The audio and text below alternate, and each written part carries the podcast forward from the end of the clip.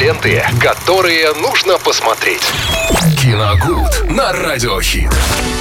Ну что ж, друзья, у нас сегодня прекрасная пятница, и по классике мы обсуждаем кино. И Виталий Морозов приготовил нам, что же посмотреть на эти прекрасные выходные. Здравствуйте, здравствуйте всем, дорогие друзья. Привет, Виталий. А, да, привет, Оля.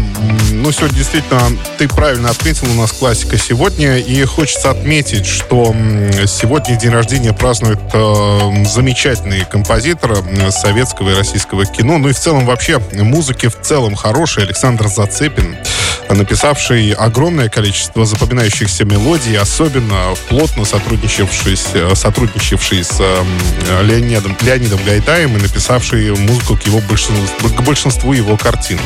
Вот, и поэтому как-то я решил это все увязать, и сегодня тоже вспомнить Леонида Ивовича и поговорить э, о картине «12 стульев» 1971 года.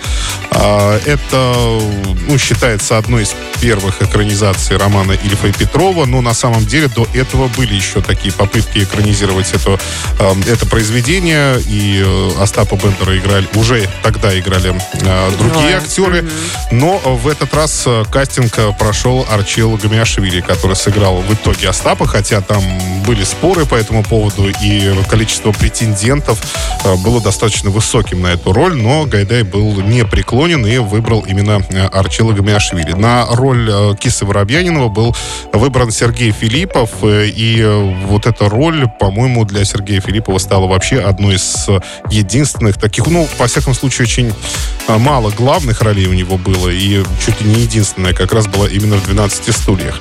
Замечательная экранизация, очень веселая, очень энергичная, как раз в стиле Гайдая, которую еще и подчеркивает как раз музыка Александра Зацепина. А, потому что там все происходит в очень быстром темпе, все крутится, вертится, все бегают, смешно шутят. Есть Ну, у тебя есть- любимая песня? Оттуда. А, Оттуда. Конечно, есть. Там в, одной, в одном моменте Остап Бендер исполняет э, песню пирата какого-то. Я сейчас... Я не знаю ее название, но э, он, якобы поет от имени какого-то пирата, который встретил прекрасную креолку, то есть и э, там такой завязался роман, затем была измена, ну, то есть страсти там кипят в этой песне. Эту композицию, кстати, э, в- исполнял, сейчас скажу, скажу, скажу, не помню. К Я сожалению. тоже не скажу К сожалению, не помню, кто исполнял композицию, но, во всяком случае, получилось так, что она прозвучала именно из уст Арчила Гамиашвили. То есть, ну, там, понятно, другой артист пел.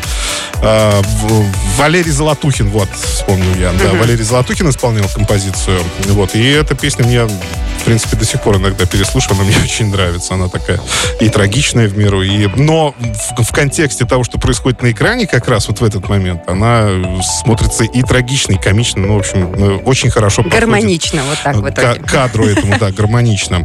Ну и в целом вообще хорошая экранизация. До, до сих пор, конечно, ходят споры о том, кто же все-таки лучше Остап. Ведь потом э, была экранизация еще «Золотого теленка», э, и там Сергей Юрский играл Остапа Бендера, потом Андрей Миронов уже в экранизации Марка Захарова. Ну, кто это? А, Кто твой фаворит? Ну, не знаю, честно говоря, все трое мне подходят, так скажем. Но я еще просто помню, что зачитывался книгой самой, и, Да. самое интересное, что по-разному воспринимал. То есть, когда я читал «12 стульев», то видел Арчила Гамиашвили. Когда я читал «Золотого теленка», я видел Сергея Юрского и только его, больше никого.